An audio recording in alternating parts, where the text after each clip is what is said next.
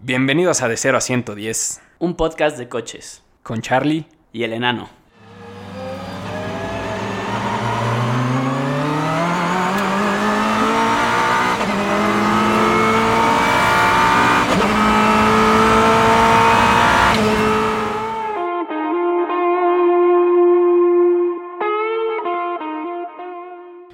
Bienvenidos a su podcast predilecto, apreciados escuchas. Esperemos estén pasando un excelente día. Not. Bienvenidos. Bienvenidos a Desera 110. Como podrán ver, eh, a lo largo de este podcast, el día de hoy no contamos con la presencia de Charlie, pero no queríamos dejar olvidado su gran grito de inicio al podcast.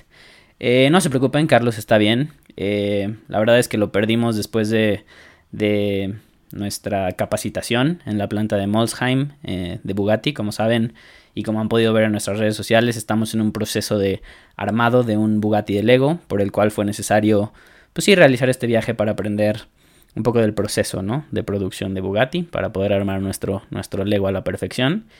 Y pues después de la visita a Molsheim, pues perdimos a Carlos. Creo que se quedó a vacacionar un rato en Francia. Al parecer le encantó eso de bañarse una vez a la semana y las baguettes y tal.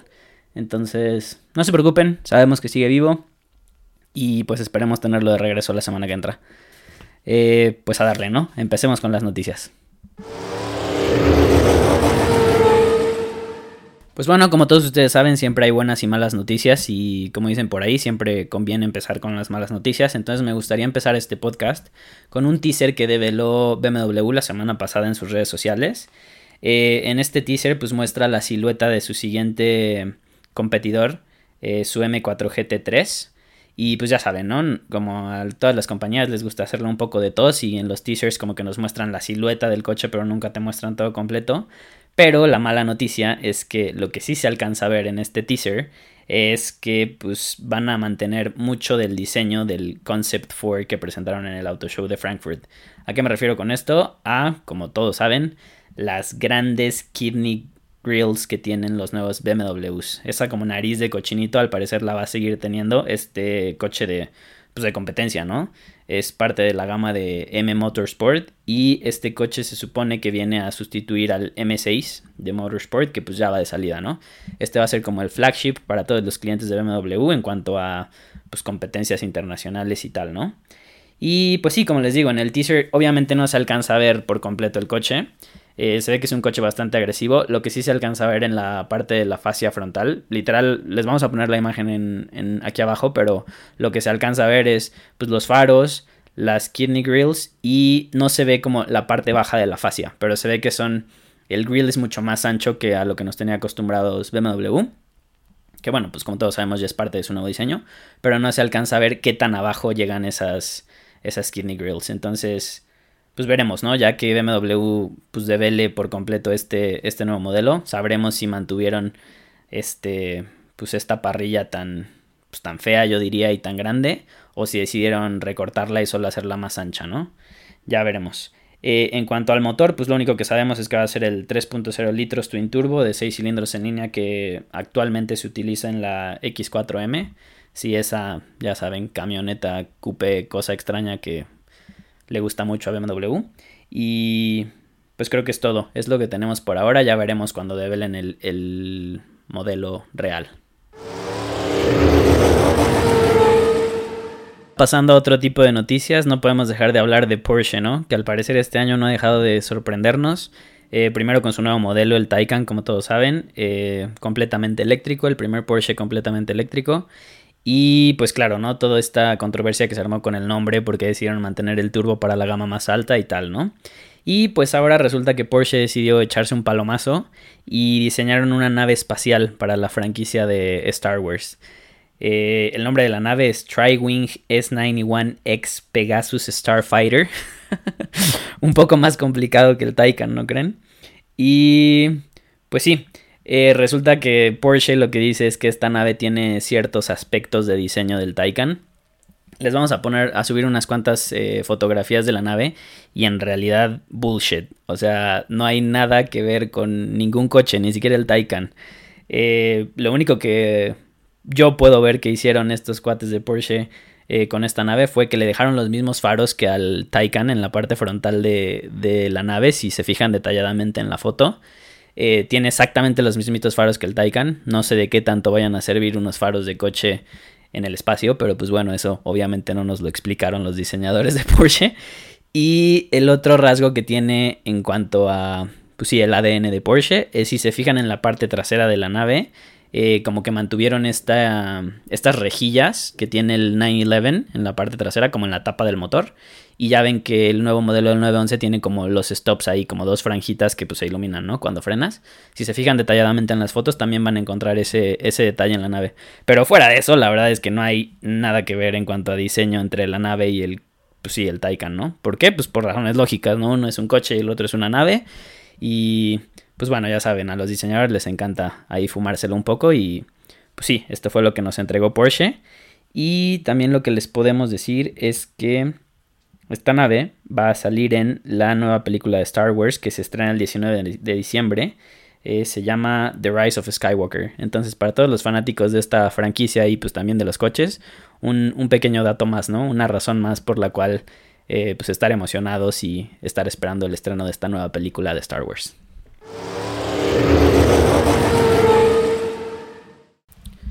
Bueno, y regresando un poco al planeta Tierra y dejando de lado las naves espaciales, en la siguiente noticia me gustaría hablar un poco acerca de la gama deportiva de Toyota, Gazoo Racing en específico, que pues como saben ha participado en WEC, en Dakar, en World Rally Championship y pues más recientemente eh, participaron en el desarrollo del nuevo Supra de la mano de BMW. Y pues estos cuates de Gazoo Racing ahora están trabajando en un nuevo proyecto que se trata de el primer Yaris Gazoo Racing. Ya sé, suena que es una noticia chafísima, pero en realidad está súper interesante porque pues este vehículo, el, el Yaris Gazoo Racing, lo que promete es como integrar todo lo que aprendieron del campeonato de rally, ¿no? Eh, que por cierto pues, se coronaron campeones, ¿no? De la mano de Ott Tanak, o como sea que se diga ese apellido, pero eh, pues sí, el modelo será presentado el 15 de diciembre en el festival de, Toyota Gazoo Racing, pero aquí lo van a presentar obviamente todo camuflado y tal, ¿no? O sea, es más como para la prensa y tal. Y pues ya el modelo final lo van a presentar en el Auto Show de Tokio, que toma lugar del 10 al 12 de enero eh, de pues el año próximo, ¿no? Entonces está pues bastante interesante. Eh, lo único que hemos podido ver sobre este nuevo coche es un video que subió Toyota donde pues se ve a un piloto, pues supongo que no sé si de pruebas o algo de Toyota y pues está, ya sabes, haciendo trompos y tal en un terreno bastante eh, árido, bastante seco. Entonces, pues cuando, pues ya sabes, está haciendo donas y tal, pues se ve como si fuera un coche de rally y pues deja así la estela de, de polvo y tal. Entonces está, está bastante padre el, el, el video. Vamos a ver si se los podemos conseguir y si no, pues lo pueden encontrar en YouTube sin problema. Y pues para todos los fans de este tipo de coches, ya sabes, va a ser como un tipo Fiat Abardo, este tipo de coches chiquitos pero con un performance bastante pro. Pues este Yaris Gazoo Racing creo que puede ser una, una buena opción. Ya veremos qué tal.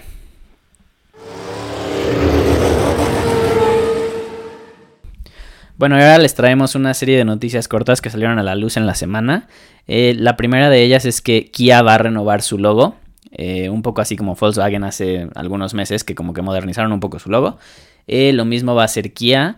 Eh, si ubican el logo de, o si se acuerdan del logo de Kia, es como un óvalo con las letras K, I y A en mayúscula.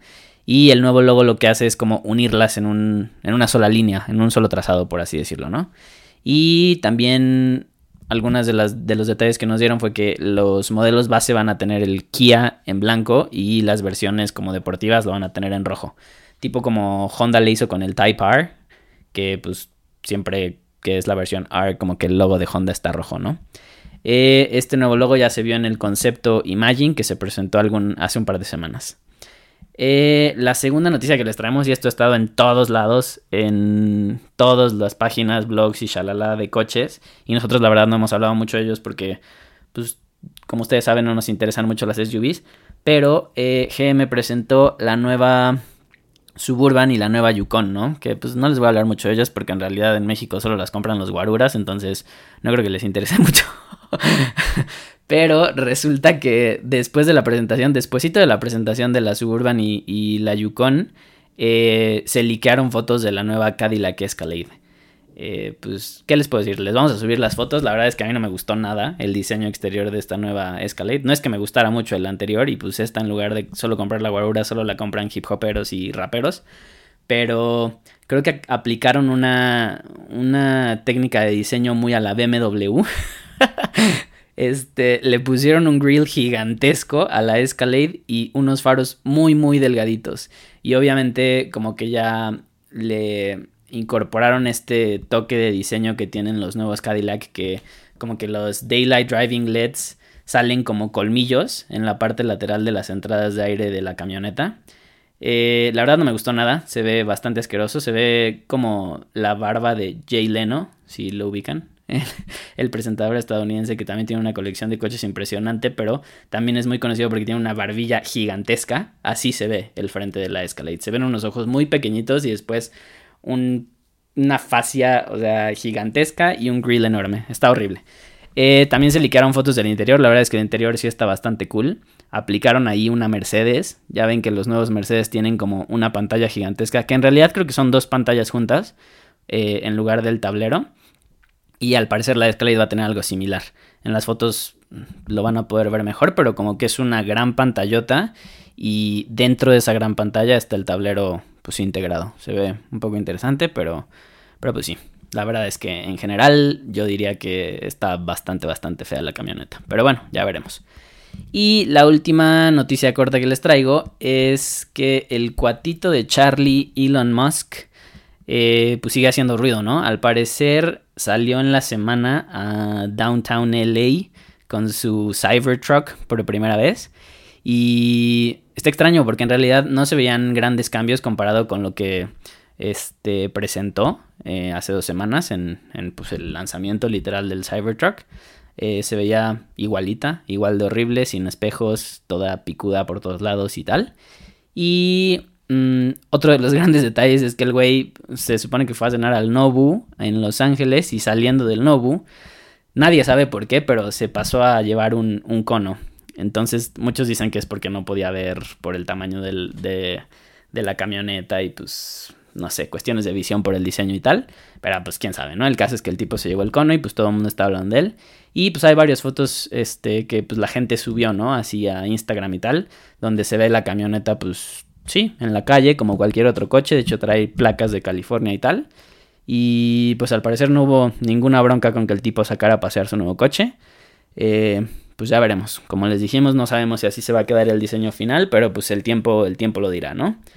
Y pues sí, esas son las noticias cortas que les traemos. Pues bueno, ahora me gustaría regresar un poco a temas de Porsche. Eh, más específicamente hablar acerca de su último lanzamiento, del Taycan.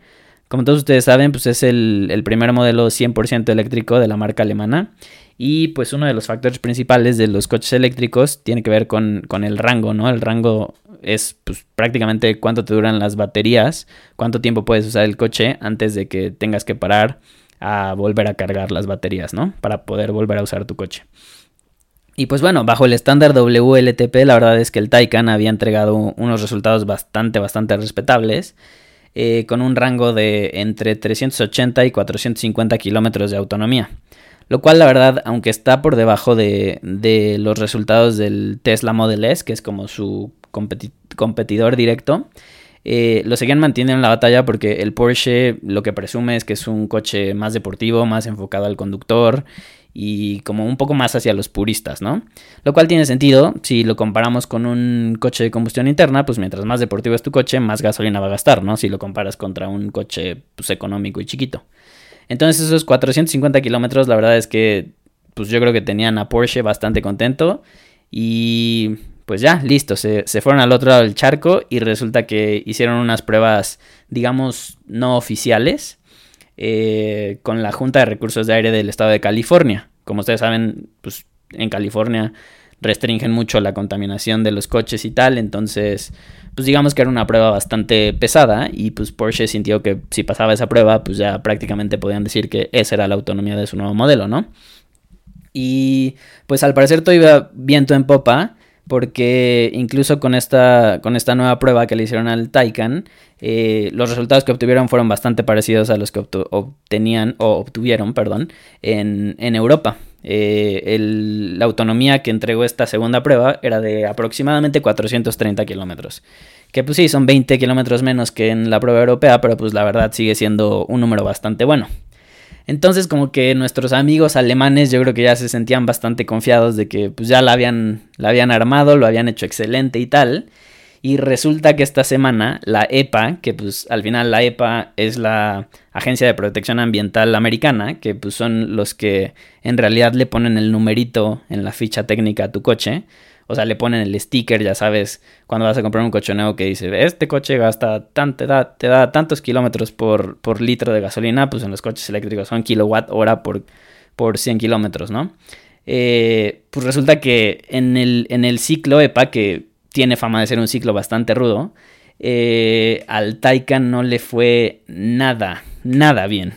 De hecho, eh, los resultados que obtuvieron de esta prueba son peores que los resultados de un Nissan Leaf, que los de un Chevy Bolt, de un Jaguar I-Pace, de un Audi e-tron, de un Mercedes EQC y obviamente peor que todos los modelos de Tesla. O sea, en pocas palabras al Taycan le fue garrafal, o sea, le fue fatal.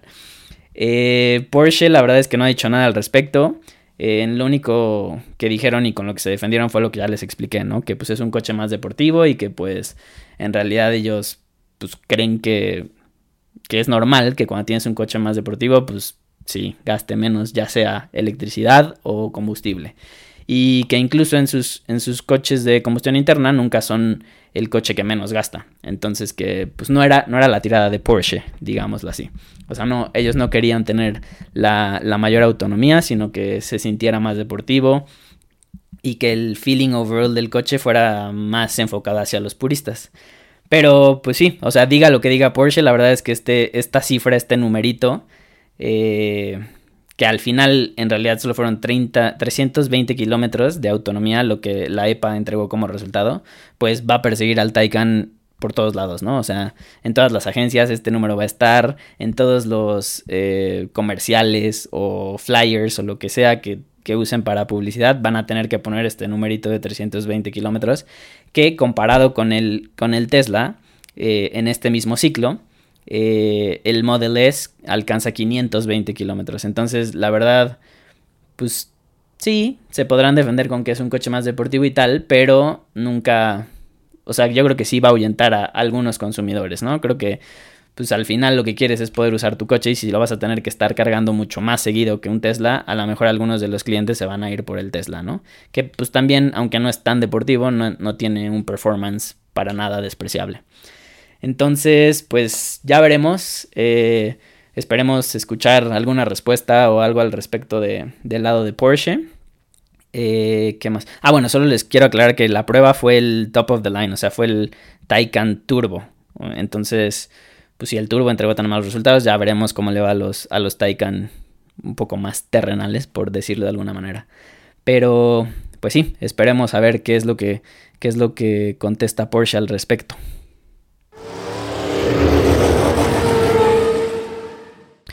Bueno, y para cerrar el podcast de esta semana, aquí en De 0 a 110 nos dimos a la tarea de buscar una noticia verde en honor a Greta Thunberg, que como todos ustedes saben fue nombrada la persona del año por la revista Time.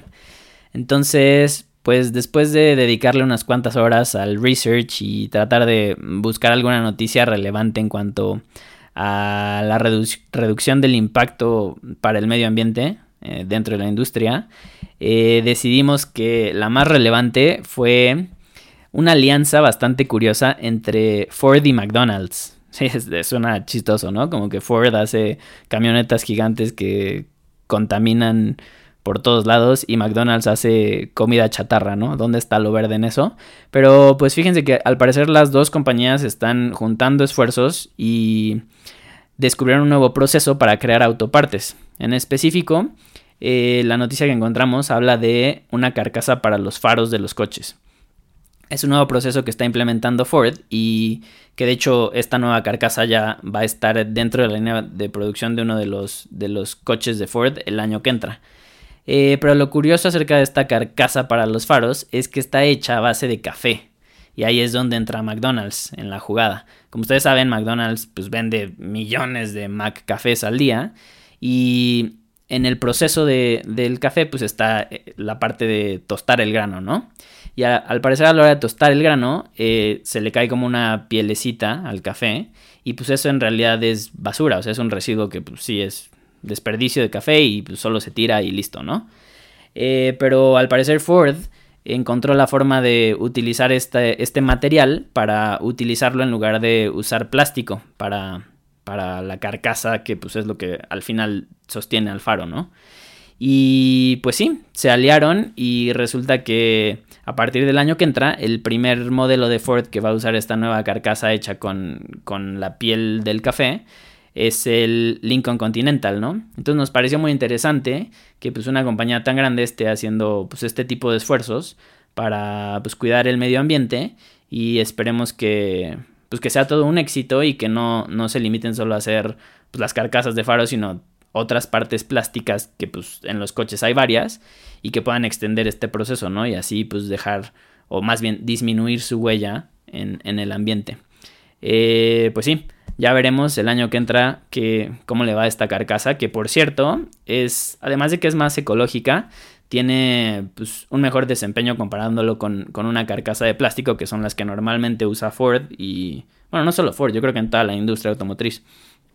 Es mucho más ligera que la, que la, que la carcasa hecha con plástico y la carcasa hecha con café también aguanta mucho más el calor que se genera pues, por el faro, ¿no? Por la luz. Entonces, pues esperemos que no se quede solo en el Continental y lo puedan extender a, otras de sus líneas de producción y a, pues esperemos que en un futuro próximo a todos sus productos, ¿no? A toda su gama de coches. Muchas felicidades. Y pues bueno, desafortunadamente esta semana no tuvimos preguntas, no recibimos ninguna, ninguna pregunta de parte de nuestros fans, pero sí recibimos una tarjeta amarilla de parte de nuestro fan número uno y gran amigo, Don Boyles. Eh, si escucharon el último podcast, recordarán que hablamos acerca de un nuevo prototipo que trae entre manos Maserati. Y muy torpemente, debemos reconocer, Carlos y yo dijimos que los únicos modelos de Maserati existentes al día de hoy eran el Gran Turismo y la SUV, la Levante. Pero eh, nos da mucho gusto en primera que nos sigas escribiendo, Boiler, y también que escuches todo el podcast, porque te diste cuenta de, hasta de este detalle, ¿no? Pero pues ya nos corrigió Boyle si tiene toda la razón. Eh, Maserati también hace el 4 porte y el Ghibli, que pues es como el 4 porte low profile. Entonces, pues sí, la regamos, ni modo, a veces pasa. Y pues nada, ¿no? Eh, pedir disculpas y pues tendremos más, le pondremos más atención al detalle en próximas entregas. Muchas gracias, Boiler, te mandamos un abrazo hasta el otro lado del charco.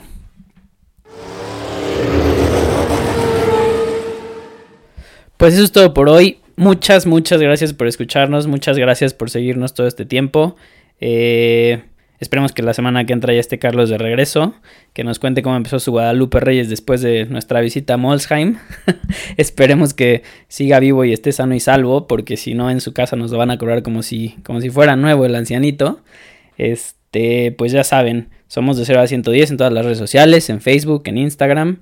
Eh, nos encuentran como de 0 a 1101 en Twitter. Carlos se aferra que sigamos manteniendo viva la, la cuenta de Twitter. Y bueno, pues por adelantado, eh, esperemos que la pasen muy bien en Navidad. Eh, les mandamos un fuerte abrazo y pues que la pasen excelente con sus familiares y con sus amigos. Eh, pues nada, nos escuchamos pronto. Yo soy el enano.